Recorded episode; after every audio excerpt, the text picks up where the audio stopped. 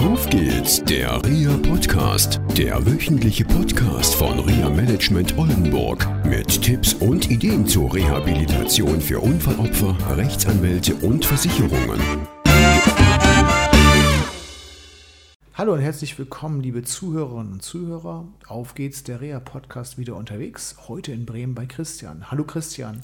Hallo. Christian, ich darf ein bisschen was von dir und über dich erzählen. Bitte. Du warst fünf Jahre, als du einen Unfall hattest und hast jetzt noch einen Arm und ein Bein und bist dann ganz normal zur Schule gegangen. Richtig. Okay. Hast du damals irgendwelche Vorteilsausgleiche, nee, Nachteilsausgleiche heißt es, bekommen? Ähm, bis zur neunten Klasse nicht. Mhm. Dann habe ich ähm, nachgefragt, ob ich mit dem Laptop schreiben darf. Ja. Weil ich Probleme habe mit meiner Handschrift, die ist halt nicht so schön, Ja. weil ich für Rechtshänder war, jetzt Linkshänder. Ja. Dadurch kann ich nicht so lange so schön schreiben, Ja. zum großen Nachteil der Lehrer. Daher habe ich angefangen mit dem Laptop zu schreiben. Und ja, das war mein Nachteilsausgleich. Und du hast ein Abi gemacht. Richtig. Auch mit Nachteilsausgleich? Ähm, kurz überlegen. Ja. Mein Abitur habe ich mit mein Deutsch-Abitur habe ich mit meinem Laptop geschrieben. Und dann hast du danach angefangen zu studieren. Richtig. Und BWL, ne? BWL war es. Und der war es nicht. Nee, nicht direkt. Ich wusste nicht ganz genau, worauf ich mich da einlasse. Ja. Ich dachte mir, wenn mein Bruder da studiert, dann kann ich das auch studieren. Und habe dann äh, schnell gemerkt, ich weiß nicht ganz genau, was ich hier mache. Und deshalb habe ich Hilfe gesucht. Und die hast du bekommen und du hast jemanden an deiner Seite, eine Frau, die sich darauf spezialisiert hat und die dir auch Stellenangebote zur Verfügung stellt. Und du bist zurzeit auf der Finde nach einem Ausbildungsplatz als Industriekaufmann. Mhm. Und Industriekaufmann ist für dich möglich in Norddeutschland oder komplett Deutschland. Bis Norddeutschland, Hamburg, Bremen wären so meine Favoriten.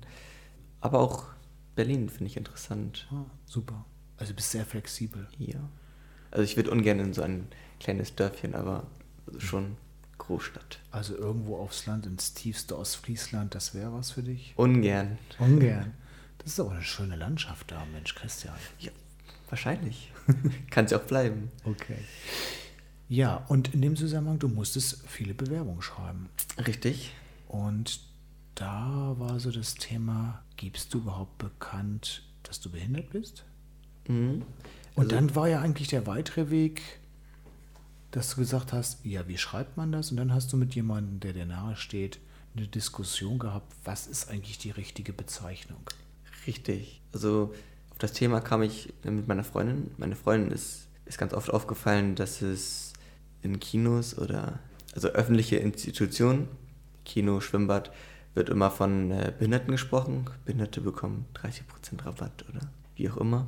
Und meine Freundin fand das immer sehr störend, weil sie der Meinung war, dass es eher Mensch mit Behinderung heißt. Und wie gesagt, mir fiel das erst gar nicht so auf, aber wenn man drüber nachdenkt, wird man, wenn man, wenn da steht Behinderte, ich das immer sehr diskriminierend, weil es immer auf die Behinderung einschränkt. Ich finde das schräg. Wir haben letztens ein Seminar gegeben. Also Katrin und ich geben teilweise Seminare für Menschen, die eine Einschränkung haben und ähm, auch für deren Angehörige. Das macht unheimlich viel Spaß. Und ein Ehemann einer Betroffenen, die ein Schädelhirntrauma hatte, sagte, ihm würde der Begriff Betroffene nicht passen. Wie sieht das bei dir aus? Ich finde das Betroffene finde ich gar nicht so schlimm. Also ich habe da, damit habe ich kein Problem. Wo würdest du Probleme sehen? Ja, wenn man das auf die, also wenn man den Menschen auf die Behinderung reduziert, also wenn man, wenn da steht Behinderter, dann ist das so, du wirst nur auf deine Bindung reduziert. Aber wenn das heißt Mensch mit Behinderung, dann finde ich das anders, weil ich finde das, dann ist es so, dass der Mensch im Vordergrund steht, aber er hat halt eine Behinderung. Und weiter? Bei Betroffene finde ich das, ist das nicht gegeben. Also Betroffene kann ja jeder sein. Da wirst du nicht auf irgendein Merkmal reduziert. Wo findet denn diese Reduzierung statt? In öffentlichen Einrichtungen. Gut, hast du das schon konkret erlebt, dass das in öffentlichen Einrichtungen eine Ausgrenzung war oder ist das dir auch schon wiedergespiegelt worden, zum Beispiel bei Bewerbungen in deinen Bewerbungsgesprächen? Du hast ja einige Bewerbungsgespräche schon geführt. Hm. Hast du da irgendwie ein Feedback mal bekommen? Ja, Also meistens sehr positiv und also im Gespräch sehr positiv und sehr nett alles, aber im Nachhinein dann halt auch keine Zusage bekommen. Bist du der Meinung, dass das was mit deinem Handicap zu tun hat oder mehr mit deinen fachlichen Kompetenzen? Das weiß ich nicht. Ich möchte jetzt kein Unternehmen unterstellen, dass es aufgrund der Behinderung war. Äh, oder Wenn du Absagen, du hast ja viele Absagen bekommen, hm? wie war das so für dich? Was hast du empfunden dabei? Das ist natürlich immer sehr niederschmetternd. Also ich, ich glaube, keiner bekommt gerne Absagen. So war das halt auch bei mir. Und hattest du den Eindruck für dich, dass es da eine Verknüpfung zwischen deinem Handicap gibt und der Absage? Woran hast du es festgemacht? Also den Eindruck hat man natürlich schnell, aber ob es dann wirklich daran lag, ist natürlich dann immer schwierig zu sagen, weil auch bei Nachfragen, wenn man dann mal nachfragt, woran lag es, dann konnte man nicht immer direkt einen Grund, oder konnte man eigentlich nie einen Grund nennen, woran es dann am Ende lag. Gut, kommen wir nochmal zu diesen Begrifflichkeiten. Ist es mehr, dass es für dich eine Empfindung ist oder für andere? Also Menschen mit Behinderung zu sagen oder Behinderter? Ich glaube, vielen Menschen fällt das gar nicht auf.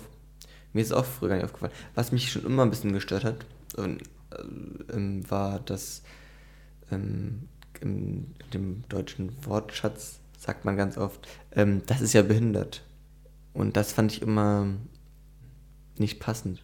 Würdest du generell wünschen, dass Menschen, die kein Handicap haben, sensibler mit dem umgehen, was sie sagen?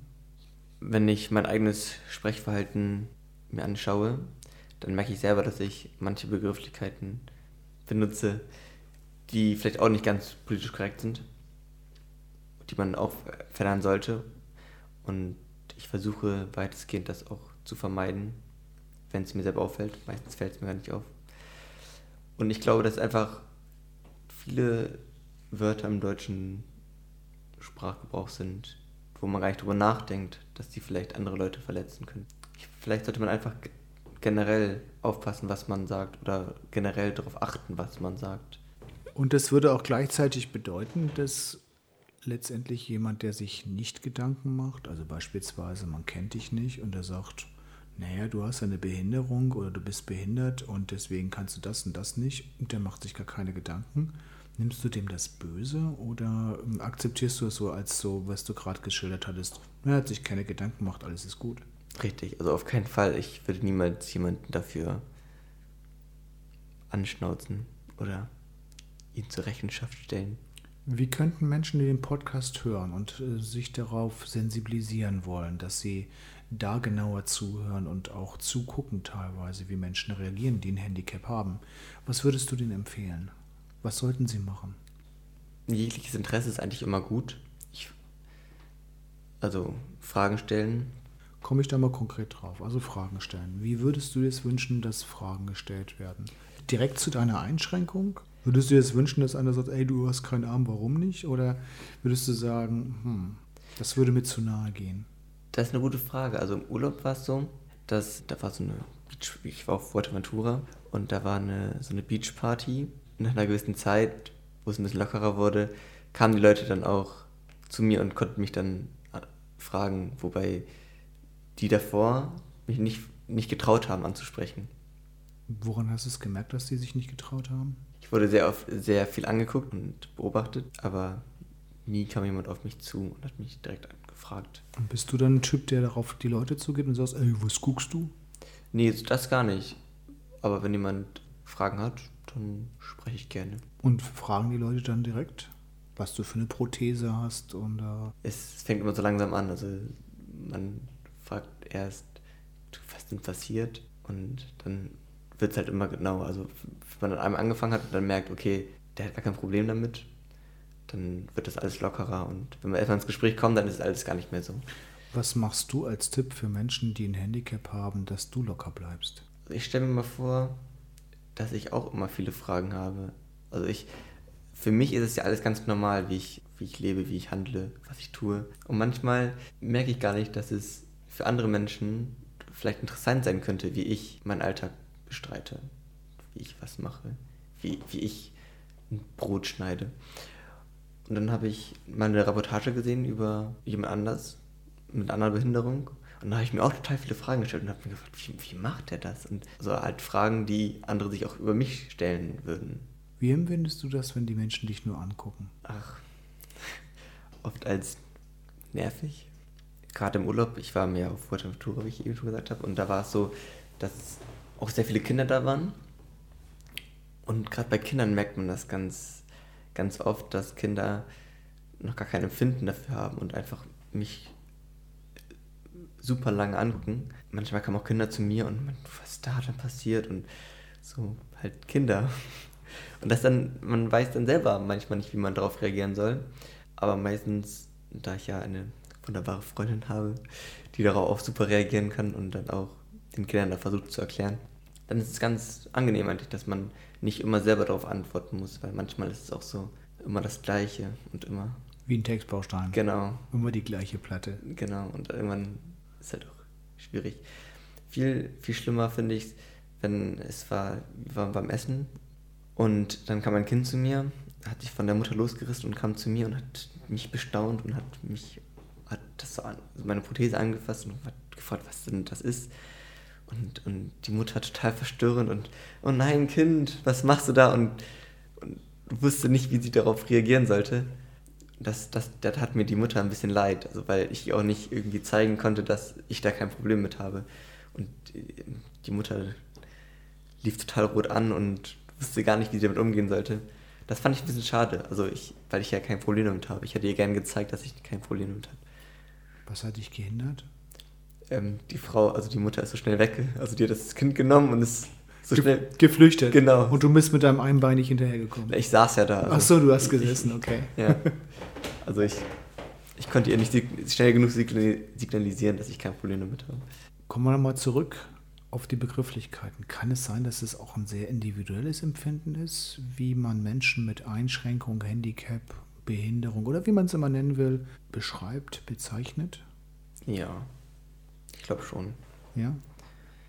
Ich habe das auch so rausgehört, dass es bei dir eine Entwicklung war. Am Anfang hat es dich gar nicht gestört und jetzt mit deiner Freundin hat sich da was entwickelt, dass du sensibler geworden bist. Ja, also stören tut es mich immer nicht. Ich finde, bei öffentlichen Institutionen finde ich es einfach, sollte es einfach so der Fall sein, dass, dass man nicht auf die Behinderung reduziert wird, sondern als Mensch mit Behinderung.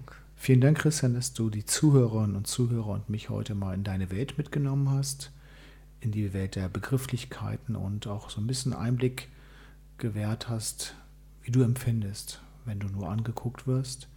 Und ich hoffe, dass das viele Zuhörerinnen und Zuhörer, die kein Handicap haben, angeregt hat, etwas darüber nachzudenken, wie sie vielleicht sich verändern können und mit ihren Empfindungen, wenn sie einen Menschen mit Handicap sehen, auch offensiver umgehen können. Gerne. Okay, dann bis zur nächsten Woche. Tschüss. Ciao.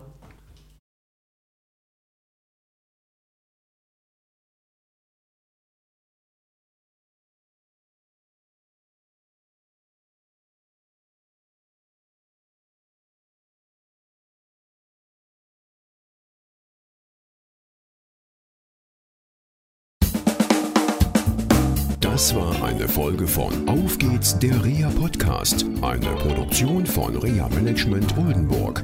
Weitere Informationen über uns finden Sie im Internet unter www.reamanagement-oldenburg.de.